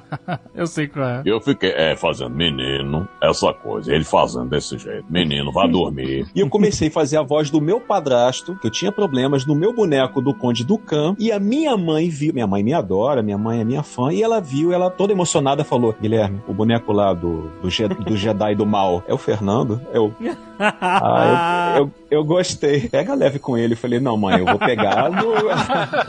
Aí o meu boneco fala: Guilherme, já são nove da noite. Isso você tem que estar na cama agora, vice. O que que você tá comendo? É tapioca de novo, menino. Vai com isso, você vai ter um AVC de tanto comer tapioca. Entendeu? Eu transformei uma coisa triste, uma coisa. Não, e humor. E eu tenho certeza que o Fernando, se estivesse vendo isso, ele ia falar: Mas você é um grande um sacana. eu transformei uma coisa de dor em humor. Você falou também que tinha um pouco desses traços do seu padrasto na dublagem que você fez do. Ai meu Deus, Fantasmas de Scrooge. Ah, não, Alexandre, foi porque, como meu, meu padrasto teve câncer, ele ficou com o aspecto do Scrooge, ele ficou parecido com o Scrooge. Ah. E aí, quando eu fui dublar, eu. Ai, caramba, é a cara do meu padrasto. Mas não foi, eu não fiz parecendo. Ah, você não fez parecendo. Ah, tá, não. Não, ele ficou Ah, a cara tá. do, do Scrooge. E a minha mãe até falou: engraçado, você brigou tanto com o Fernando, vocês não se davam bem, mas o Fernando morreu, você foi o que mais chorou no enterro, você levou o corpo dele, você fez questão de ficar com ele. Falei, sim, claro, porque eu sou grato a- porque ele cuidou da minha mãe, né? Ele era muito possessivo, mas a minha forma de homenagear o Fernando é pegar meu bonequinho do Conde Ducan lá e fazer esses vídeos e brincar. E tá lá o Fernando, né, no meu teatrinho de bonecos. É, e você se sente feliz de fazer o teatro de bonecos, né, cara? Sim, muito feliz. É É, muito feliz. te- Uma coisa que eu queria falar, Alexandre, assim, para as pessoas que estão nos escutando, devem ter meus fãs também escutando, é porque a pessoa não tenha vergonha de criar. Eu pego meus bonecos, assim, abro meu, meus- meu armáriozinho, pego vários bonecos, levo pra cozinha e começo a gravar do nada. Eu não tenho texto, não tenho nada. E começo a filmar. Vem a minha esposa, passa por mim, tem um vizinho lá na janela, olha pra mim, oi, entendeu? Eu não tô nem aí. Eu tô brincando. Eu tô brincando sempre. Então, assim, é, pra sua felicidade, pra quem tá me ouvindo, pra você ser feliz, pare de pensar no que o outro acha de você. Não pense assim, ah, não, vou fazer isso aqui, vou pagar mico. Ah, não, eu vou, ele vai me julgar. Para com isso. Pare de se julgar e, e achar que o julgamento da outra pessoa é tão importante. Seja feliz. Faça o que você quiser. Não tô dizendo pra você matar outra pessoa. É, não é Walking Dead. Mas seja feliz. Seja feliz e não tenha vergonha. Aliás, isso é o passo principal que um ator tem que ter. Não ter vergonha. Brincar. É, Ah, é, o ator não pode ter vergonha, meu. Não, a gente tem essa impressão de que o mundo inteiro tá reparando, prestando atenção na gente. Ah, fizer você uma perde um tempo errada, enorme nisso. saber. E ninguém tá. Olha, eu, eu vou contar uma coisa que o Dave vai gostar. Deixa eu contar isso rapidinho. Eu tava num, num hotel em Buffalo, né? é, É em Nova York, né? Buffalo é bem afastado. Eu tava com meu boneco azul genérico, que você gosta, né? Adoro, é meu boneco. É o melhor. The best. Às duas da manhã, em um hotel em Buffalo, eu peguei meu boneco, fui pro corredor do hotel e comecei a filmar com ele ali. Porque o hotel, a- aqueles corredores, pareciam muito com o iluminado de Stanley Kubrick. Parecia muito o hotel. Eu falei, não, esse tapete, essa luz, esse espelho, caramba, eu vou, vou brincar aqui. Aí eu comecei a brincar com o boneco. Atrás de mim tinha um elevador. Por duas da manhã, eu brincando com o boneco, falei, ninguém vai aparecer num hotel em Buffalo, uma cidade afastada e tudo. Não deu outra. Veio um cara, atrás de mim, um americano. Eu olhei pra ele, aí, I'm not gonna judge you. Carry on.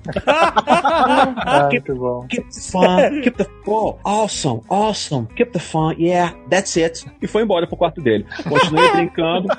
Falei, bom, não vai aparecer mais ninguém. De novo, deu mais 15 minutos. Outro americano com a namorada dele. O cara chegou perto de mim com o celular, olhando e rindo assim, just a minute. Tirou uma selfie minha com o boneco azul, com ele e com a namorada. que maneiro. E foi pro quarto dele. Carry on, carry on. Eu falei, ok, thank you. Caraca. Muito bom. Cheguei no quarto pra minha esposa e falei, olha, dois americanos me pegaram aqui. Eu falei, e aí, eles acharam? E não, um tirou selfie e o outro falou pra eu ser feliz. É isso aí, pois é, porque tava contagiante. Provavelmente você tava se divertindo muito. Tava, claro. O que, que o boneco azul genérico tava falando? Não, ele. Não, o que eu tá quero saber não é nem isso. Eu quero saber o que, que o boneco azul genérico achou disso tudo. Ah! Não, eu tenho, tem até no meu Instagram. Ele falou assim: Tá, tá bom. Você tá aqui achando que isso aqui é o hotel do Stanley Kubrick. Alta produção. Ah, vamos lá. Duas da manhã, tua esposa tá no quarto e você tá aqui, no corredor, brincando comigo. Ótimo, excelente. Acho válido. Isso, agora os dois caras te pegaram. O que, que você vai fazer? Vai se esconder, botar um saco na cabeça no resto da viagem, é isso? Mais ou menos isso. É maravilhoso. É o melhor, cara. O melhor personagem do Briggs é o boneco é Adoro, dublagem, cara. né? Nossa, nossa, é muito bom.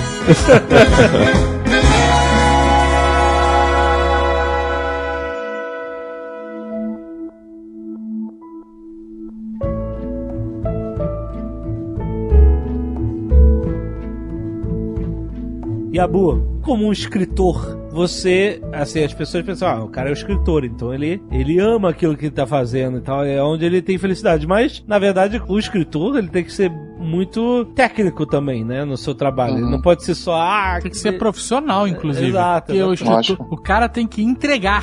Parece Entregar. mentira, mas ele tem que entregar. Exatamente. Não é só escrever, né? É um, é um Exatamente. job, né? Assim, sabendo disso, qual é o seu momento de felicidade no seu trabalho? Eu acho que pra mim a felicidade mesmo é quando eu termino, sabe? Quando eu termino, seja o livro ou a história, eu não preciso nem ver pronto. Aham. Mas, tipo, quando tenho só o roteiro finalizado, acho que eu já, já me dou por satisfeito, sabe? Mesmo que aquilo não venha a ser publicado eventualmente, tal, ou nem seja filmado ou animado, sabe? Só voltando um pouco falando dessa parte dos reveses, né, que a gente sofre na vida, eu, eu costumo dizer que a melhor e a pior coisa que aconteceu comigo foi eu ter quebrado com 19 anos, sabe?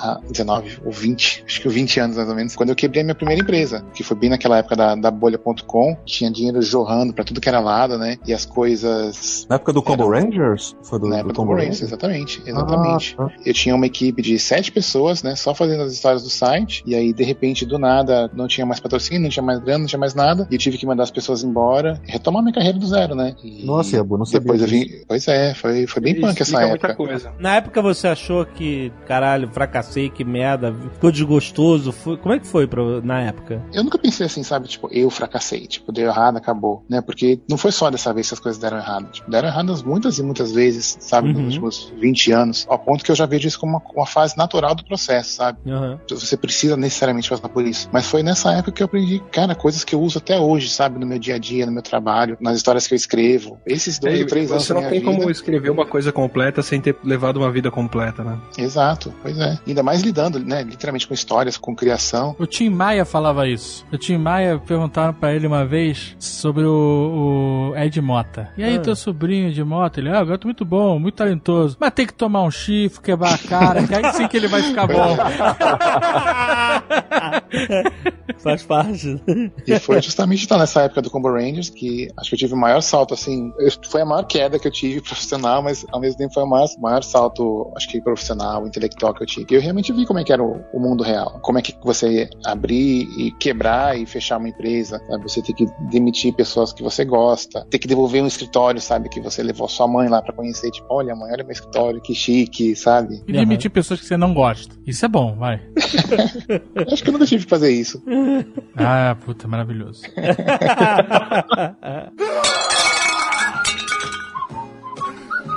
Briggs, qual o momento que você diria que foi um momento assim de ouro, momento de plena felicidade envolvendo a sua carreira, o que você faz? Por incrível que pareça, o momento de ouro nem tem a ver com a minha carreira, tem a ver com a Hum. minha parte artística, quando eu descobri que o que me dá mais felicidade realmente é criar e desenhar as coisas simples, sabe? Essas coisas simples. Aham. Isso foi o que me deu mais prazer. Por incrível que pareça, você pode pensar, ah, não, os filmes que você dirigiu, que você dublou, são, são legais, eu gostei muito, mas o que me dá mais prazer, o que me deu mais prazer foi descobrir que eu retomei esse negócio da minha infância, de naquele momento que eu falei da minha crise com 12 anos, que eu tive a briga da minha família, que na verdade eu saí de casa para morar com meu avô. A história mais ou menos é essa. Eu saí de casa para morar com meu avô, que pediu para eu morar com ele, porque ele estava mal do coração, e meu padrasto se meteu e falou: se você for morar com seu avô, você não vai voltar para casa. E aí eu falei: mas o meu avô tá pedindo para morar com ele. Eu falei: não, mas se você for, você não volta. E aí eu fui morar com meu avô. E fiquei com meu avô dois anos e meu avô morreu. E aí quando eu pedi para voltar para casa, meu padrasto não deixou. E aí eu tive que morar de favor em outra casa. Então, assim, esse é o grande trauma da minha vida, porque minha mãe me quiseram de volta. Eu fiz um ato de amor, morar com meu avô, mas por ciúme do meu padrasto e tudo, eu não pude voltar para casa. E ele falou: ó, se vira, mora na rua,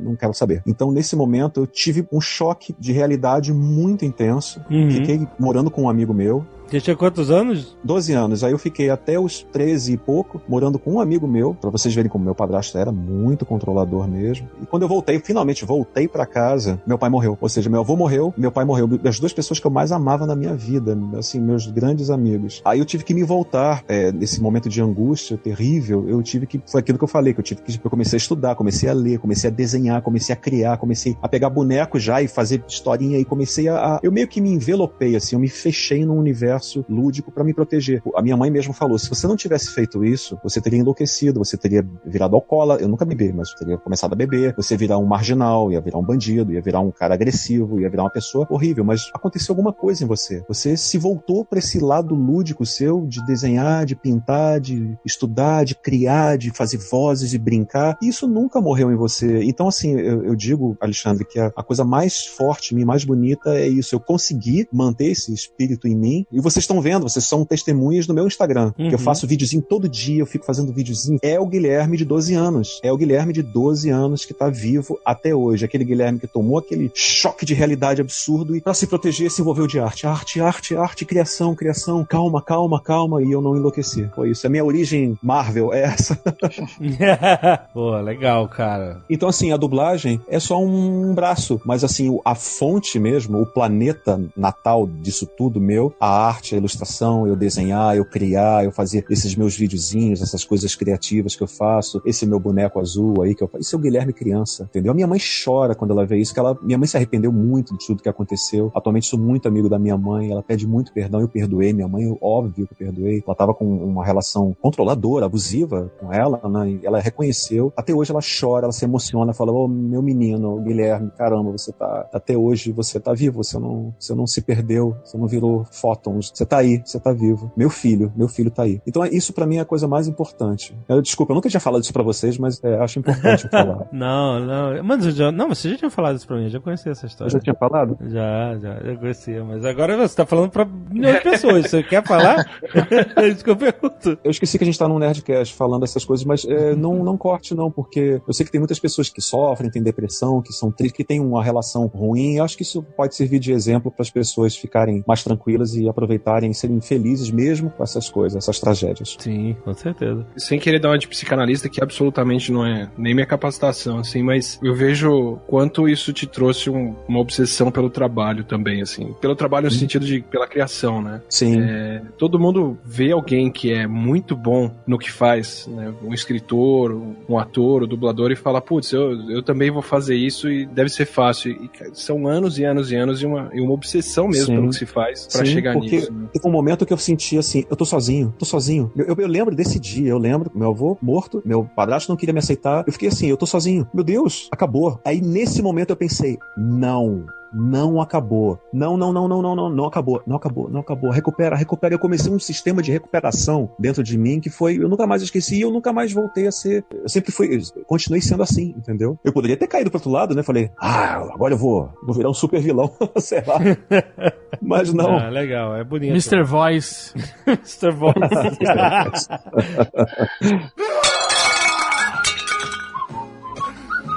Falar um pouco dessa obsessão das pessoas pela busca da felicidade, sabe? Uhum. Como se algo que fosse obrigatório para sua experiência enquanto ser humano, sabe? Uhum. Você encontrar aquele momento de felicidade, sabe? Cada existência é diferente, sabe? Cada vida é diferente e você também não é obrigado a ser feliz. Eu acho que é libertador, sabe? Você viver sem esse peso. Sim, é verdade. Você não é obrigado a ser feliz. Não, mas também tem um fenômeno interessante com as redes sociais, talvez o Atila possa falar melhor do que eu, que é esse. Acho que ele já fez uma nerdologia sobre isso. Acho que Você já mostrar fez. que é feliz, né? Você mostrar que é feliz e o, o que as pessoas mostram nas suas vidas. Que normalmente a maioria das pessoas não mostra momentos miseráveis. Ela mostra praia, prato Uhum. de comida, asa de avião, essas maluquices, sabe? Então ela tá sempre gerando uma expectativa nos outros em que a vida dela é sempre momentos felizes, só felicidade. momentos top. Top.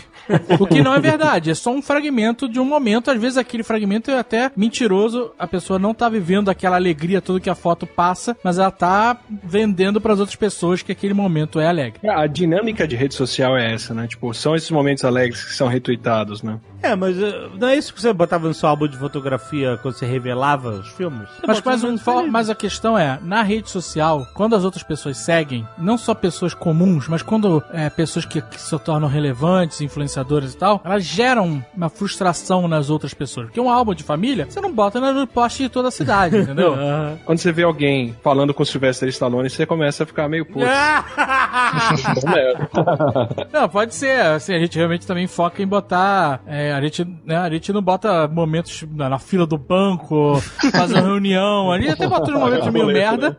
A gente bota até uns momentos que a gente tá se fudendo de tão nerdcast de madrugada e tal, mas é, é uma espécie de glamour de estar se fudendo, né, no final. Mas a questão é, isso acaba gerando uma frustração nas pessoas. De ela, porra, minha vida é um saco, é, não tenho nada e essa pessoa tem tudo, sabe? E essas pessoas têm tudo, porque todo mundo que ela vê, que rodeia ela, tem vidas legais pra caramba e ela não. Sim. Porque as vidas das outras pessoas são só momentos fantásticos nas redes sociais, entendeu? É, mas você... E a pessoa é bombardeada disso, muito. Aham. É disso que eu tô falando. Isso acaba gerando uma frustração e a pessoa, porra, eu não consigo ser feliz assim, não, não consigo alcançar essa felicidade. É, primeiro que tem uma coisa que é a habituação, né? Você tem momentos felizes, mas você não tem como estar sempre feliz por Não, causa é de alguma impossível, coisa. Você é. se acostuma com aquilo, né? É, Você já falou isso na nerdologia que tinha a ver com a grana, né? Aumento, essas coisas. Mesmo vocês, assim, eu- não, a primeira viagem que vocês fizeram pra Nova York foi, tipo, eu imagino, aquela coisa, putz, aquela experiência de vida, assim. Na quinta, você já não tá mais naquela empolgação, né? Tipo, é uma, é uma, é uma viagem legal, sim, mas não, não te traz mais aquela felicidade de antes, né? Eu ainda não fui cinco vezes pra Nova York. Também não. Não? Também não. mas- Peraí. Jura? Já, já foi sim. Já fui, verdade. Então, mesmo quem tá, né, levando aquela vida de Instagram top top, chega uma hora que aquilo cansa. Tipo, a pessoa vai levar uma vida comum como todo mundo, que tá cheio de coisas que te fariam feliz, mas que pra aquela pessoa já nem faz mais tanto. E é engraçado porque momentos felizes, eles são únicos e irreplicáveis. Eu explico. Não que eles sejam finitos, você pode ter muitos. Você não consegue repetir um evento feliz. Por exemplo, vou dar um exemplo bem, bem clássico que aconteceu com a gente, comigo com a portuguesa. A primeira vez que a gente foi em Monte São Michel. Eu sei, eu sou um babaca, mas. É. Quando a gente foi a primeira vez em Monte São Michel, foi um negócio inacreditável. Porque a Ah, gente é chegou... lindo, né? Eu vi só, É, só o lugar, fotos. o lugar em si é fantástico. A gente chegou num, numa época do ano que tava ótimo. Não tava tendo nenhum tipo de obra, era alta temporada. A gente chegou em cima da hora achando que não ia conseguir. E aí quando chegamos e conseguimos entrar, já deu uma sensação de, sabe, caralho, que foda que a gente conseguiu e a gente ia perder isso. O dia se terminava muito tarde, né, por causa de horário de verão. Então a gente chegou por volta de 6 da tarde, o dia só ia escurecer de verdade lá pras 10 da noite. E a gente pôde passear pela cidade rapidamente, ir pra abadia, fazer um percurso. Tava tendo um festival de música dentro da abadia, então cada cômodo tinha um instrumento diferente: violino, flauta, harpa. E no final a gente chega na câmera principal, que era lá em cima, e aí tinha uma mulher tocando harpa, Que lindo. uma música maravilhosa, e a gente sai de lá e tá rolando o pôr do sol. Foi inacreditável, sabe? Foi algo. E a gente, a gente já voltou algumas vezes em Monte São Michel. Voltou com ó, do boxe e Almôndega, já voltou com o Alexandre com a Agatha, tentando recriar esses momentos de novo. e nunca consegue. Nunca, nunca. nu- Nunca é igual. Nunca vai ser a mesma coisa. Aquele festival de música a gente nunca conseguiu pegar de novo. Quando a gente foi com o do boxe e Almôndega, eu quase mijei nas calças e a gente não conseguiu entrar no castelo. Quando gente chegou com o, o Jovem Nerd e a Agatha, tava tendo obra, andando pra tudo que era lado.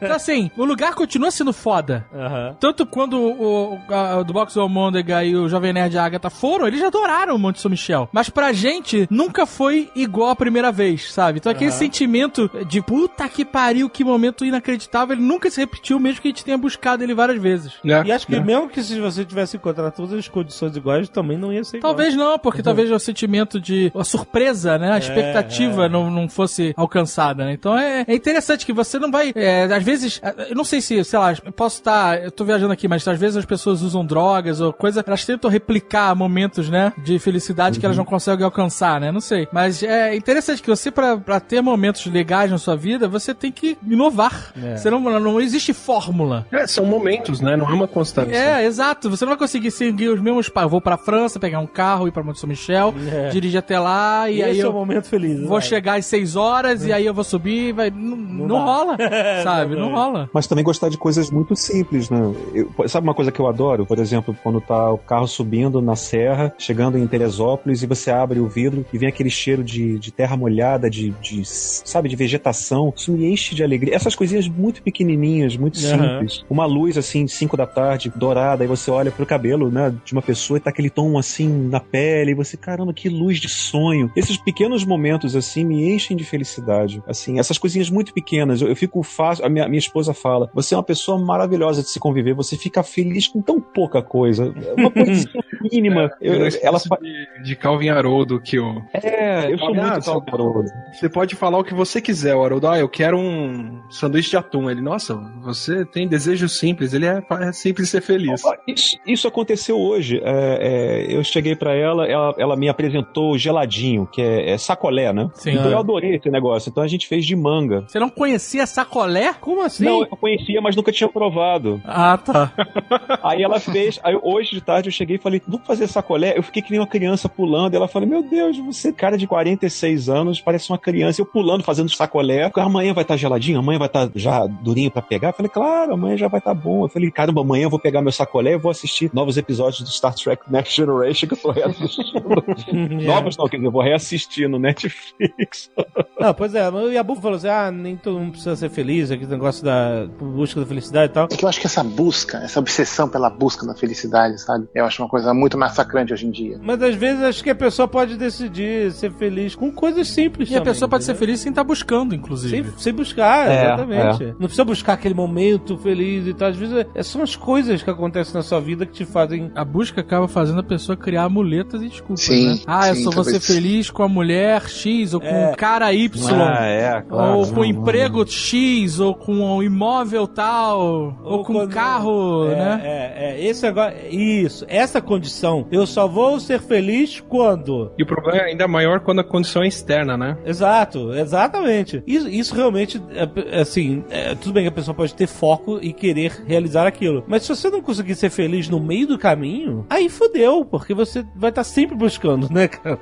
E talvez quando você chegue lá, você nem descubra que aquilo te trouxe a felicidade que você achava. Provavelmente que ia trazer, não, né? porque você É, Você gera tanta, tanta expectativa, em Expectativa, cima né? daquilo É. que quando você chega lá, você se frustra. É, não tem um, um serviço de atendimento para os japoneses que vão para Paris Tem, e ficam pode crer. chateados porque Paris não é o que eles esperavam. Sério? Para Tem um japoneses? serviço da embaixada japonesa em Paris. Não acredito. De psicólogos para japoneses que surtam quando são maltratados e, e acham Paris uma merda. É verdade É isso? verdade absoluta. E tem um número Caraca. razoável de japoneses que, que dá freak out em Paris. A ponto da embaixada tem um, um cara lá pra falar: vai ficar tudo bem, a gente vai te mandar pra casa. Caraca, que loucura. Você vê, isso é um negócio de alimentar a expectativa. Então, por isso que eu acho que é tão importante uma coisa que o Briggs falou, que essas pequenas coisas, nem todo mundo vai achar satisfação nas mesmas coisas, é óbvio. Mas você tem que descobrir aquilo que, sabe, aquele, né, aquele daily fix.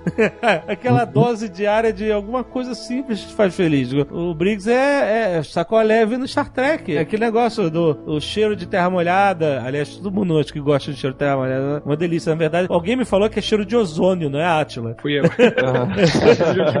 O cheiro de terra de ozônio. Caralho, que pessoas são vocês.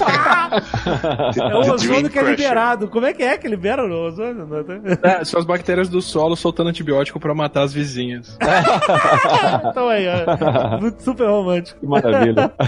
Cheirinho de bactérias liberando antibióticos. Hum. Cheirinho de guerra. Caraca. Fascinante.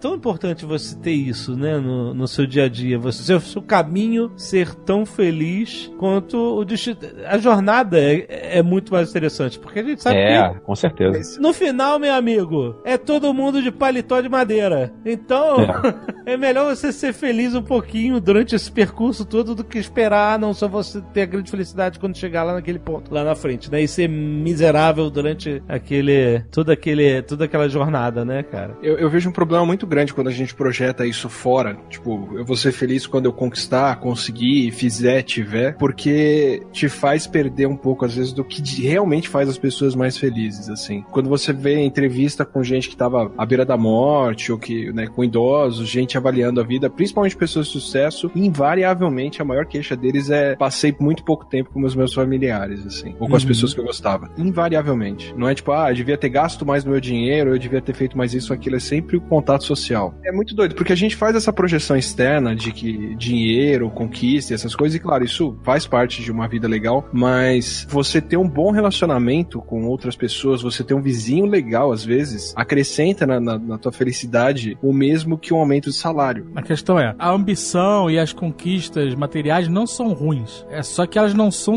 tudo, né? É, Você é. tem outras coisas. Agora, se você também não tiver ambição nenhuma e não quiser conquistar nada, também é uma merda, eu acho. né? Se a pessoa não tiver ambição, ela não sai do lugar, inclusive, sabe? Mas é, ela não pode projetar tudo só na, na, na conquista material ou na Ah, ambição dela. É, se você foca só no alvo, tem dois riscos, que é você não acertar e viver frustrado porque não acertou aquele alvo, e nem todo mundo dá a sorte de estar fazendo, testando e, e conseguir acertar, ou você pode acertar e descobrir que você perdeu um monte de coisa no caminho que iam ter sido tão boas quanto e que o alvo nem era tudo aquilo, né? Que Paris nem é tudo aquilo que você projetava. Paris não é tudo. não é tudo isso. Que vida horrível, né? Você sai do Japão, vai até a França, só E pra se acha uma frustrar. merda. cara. É habituação, né? O cara tá tão Mas feliz em, em Tóquio quanto alguém na Rocinha. Em muito pouco tempo, claro. Tirando quem tá numa situação miserável e tá passando por problemas sérios, mas quem tá levando uma vida normal vai estar feliz normal. Seja lá ou aqui, né? O que você falou no Nerdologia é que depois de um tempo o nível de felicidade se iguala, se equilibra. Mesmo se o cara, ah, eu comprei um carro novo, milionário comprou um carro novo, foda que ele amava, aí ele tem aquele surto de felicidade e aí depois ele nivela. E aí uma pessoa que tem outra condição social, que tem outro motivo de ser feliz, ele também tem um surto de felicidade e aí depois ele também nivela. É, tanto quem passa por problemas e passa por uma, um acidente, um trauma, alguma coisa que acontece, quanto quem ganha na loteria. Você pega o cara que ganha na loteria e vai falar com ele cinco anos depois, se ele ainda tiver o dinheiro, ele vai estar tão feliz quanto ele era cinco anos antes de ganhar, sabe? Quem ganha na loteria normalmente só se fode. né? Isso a gente já discutiu, né, cara?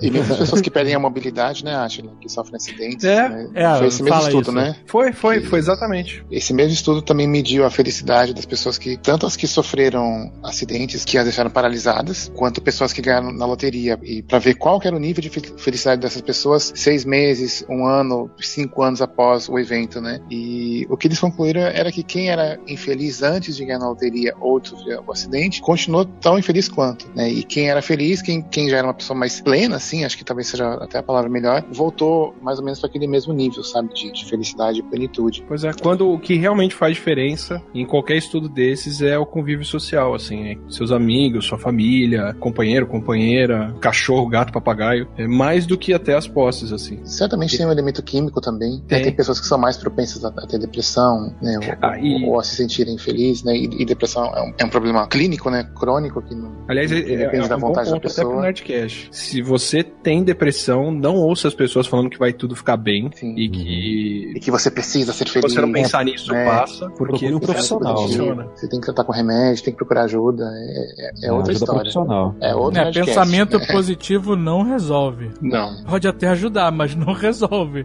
Você realmente é com as pessoas que estavam mal e eu falei, cara, você tem que procurar um médico e você tem que tomar medicamento pro seu problema. E, e até uma certa crueldade você falar pra pessoa isso, né? Não, pensa positivo. Olha fulano como é que Ah, tá. é cruel né? mesmo. é. Fulano vai correr todo dia, fulano tá na academia, fulano não sei o quê, né? Não é a mesma coisa, é exato. Eu, eu traço a linha mais ou menos aí. Tem uma diferença entre você ter uma perspectiva mais otimista, pessimista, alguma coisa assim, e você tá deprimido. Se você tá deprimido, não ouça o que a gente tá falando aqui, procure ajuda. O que a Uhum. gente tá falando aqui é pra quem tá ruim. Ah, não, com certeza. É. É, uma coisa é estar triste, normal, todo mundo. Outra coisa é a pessoa ter um quadro de depressão, que aí é Que precisa ser doença- diagnosticado se e diagnosticado. tratado de acordo. Exatamente, Né? exatamente, De exatamente. acordo com, com o nível, existem níveis, né? Não é um É. sim ou não e remédio ou não, entendeu? É um, é- depende de cada caso. realmente. Exatamente. Isso precisa ser diagnosticado corretamente. Aí acho que vale o que a Aninha falou pra mim quando eu tava fazendo nerdologia de déficit de atenção. Que eu tinha escrito no, no episódio que nem todo mundo se beneficia do medicamento e tal. Aí ela veio e falou: não, se é um transtorno de déficit de atenção é porque a pessoa precisa do medicamento e isso vai ajudar ela. É mais ou menos essa linha. A discussão toda de tempo é que tempo vai, tempo volta pra física, mas na nossa cabeça o tempo só avança. E tempo é a coisa mais preciosa que a gente tem, né? Se você gasta dinheiro com as coisas, você consegue recuperar o dinheiro. Se você perde um pouco a sua saúde, você pode se recuperar. Agora, tempo, É, não recupera. não volta. você gastou tempo com alguém, acabou, não tem troco, não tem volta, já era. Aham. Gastar tempo com coisa ruim é a pior coisa que você faz, porque é um recurso que você nunca mais vai ter de volta. Exatamente. É isso aí. Eu já pensei nisso imaginando assim: existe uma quantidade incontável de livros no mundo. E você, durante seu tempo de vida, só vai poder ler mínima fração desses livros. Tem livro- muito livro merda, né? É, ok. Livro de YouTube. então você tem que escolher muito bem o livro que você vai ler. Porque ele vai ocupar o espaço de outro livro que você vai morrer e não vai ler. Entendeu? Você tem que escolher o, o filme que você vai ver, o livro que você vai é, ler, é para onde você vai no fim de semana, se você vai enfrentar aquele trânsito de carnaval da região dos lagos. Não é que você tenha que ficar desesperado em otimizar o seu tempo o máximo possível. É, é óbvio que é bom não saber o que vai acontecer e você ter surpresas na vida. Mas, tipo assim, sempre que você puder evitar gastar o seu tempo com algo que você, sabe, com Que não vai te acrescentar, né? não vai te acrescentar algo que não vai. Pra quê? Entendeu? Pra que você vai gastar seu tempo com isso? Gaste o tempo com coisas positivas que te fazem sentir bem. Você não precisa ficar buscando aquela felicidade, mas Então por que caralho você continua vendo esses profetas de startup no... porque isso me faz bem, cara. Eu me divirto Que com filha da puta, cara. Eu acho assim, como esse cara tem coragem de falar tudo isso? cara? Você assiste ver. mesmo, sério? Não, eu fico assistindo os videozinhos. Tem aquela de curiosidade mórbida, né? É uma parada. É, tudo bem. Deixa eu ver Alguma- até onde ele vai. Até onde ele vai. Não, mas é, é óbvio que eu também não, não invisto tanto tempo assim, né? Uma, uma coisa assim, ó, aqui e ali. Mas, mas realmente, é, se começar a virar uma obsessão, se eu me inscrever no curso do cara só pra. aí, aí realmente, ó, realmente tem um problema aí. mas eu tava tentando convencer um amigo meu de se inscrever, só pra ele falar como é que é. Meu Deus do céu. Ele gastar o tempo dele. Usar um batedor. pra- o batedor, exatamente. O Wait But Why faz uma comparação bem legal. Ele fala: se você dorme 8 horas por dia, você acorda de manhã com 100 pacotinhos de 10 minutos pra gastar no seu dia. Ah, olha só. Se Excelente. você dividir, são só 96, mas enfim, põe 40 minutos a mais aí, você acorda com 100 pacotinhos de, de 10 minutos por dia pra você Certo. gastar. E vai chegar no fim do dia, você não acumula. O que você não usou hoje, não Você joga passa fora. amanhã, Joga fora. joga fora. Isso aí. Acabou, amanhã zerou, começa de novo. E, e isso tem um limite. Isso vai acabar uma hora. É, muito bom, interessante. Quantos pacotinhos? Interessante, né? De como você otimizar seu tempo, né? É, você vai Será procrastinar. que vale tantos pacotinhos essa parada? É, é, então. O vídeo de prensa que eu assisto, que é o meu, meu guilty pleasure, Pô, prensa hidráulica? prensa hidráulica, claro. É maravilhoso. Não, pode gastar mil pacotinhos nessa merda. Agora ele tem um segundo canal, inclusive. Você viu ele fazendo a prensa da garra de Adamantium? Vi, vi, foi foda. Muito É bem. li- Foi Nossa, como é que é o nome do canal? Vamos, vamos dar pacotinhos pra É, pessoas. Hydraulic Press. Hydraulic Press. Olha aí. Outro dia ele prensou uma, uma bigorna. É, ela Nossa. explodiu Ela explodiu.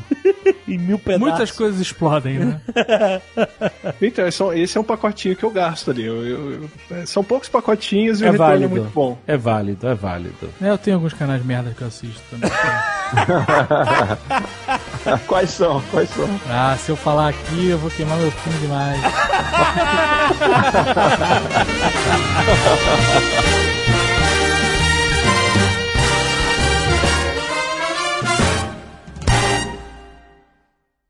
Este Nerdcast foi editado por Radiofobia, podcast e multimídia.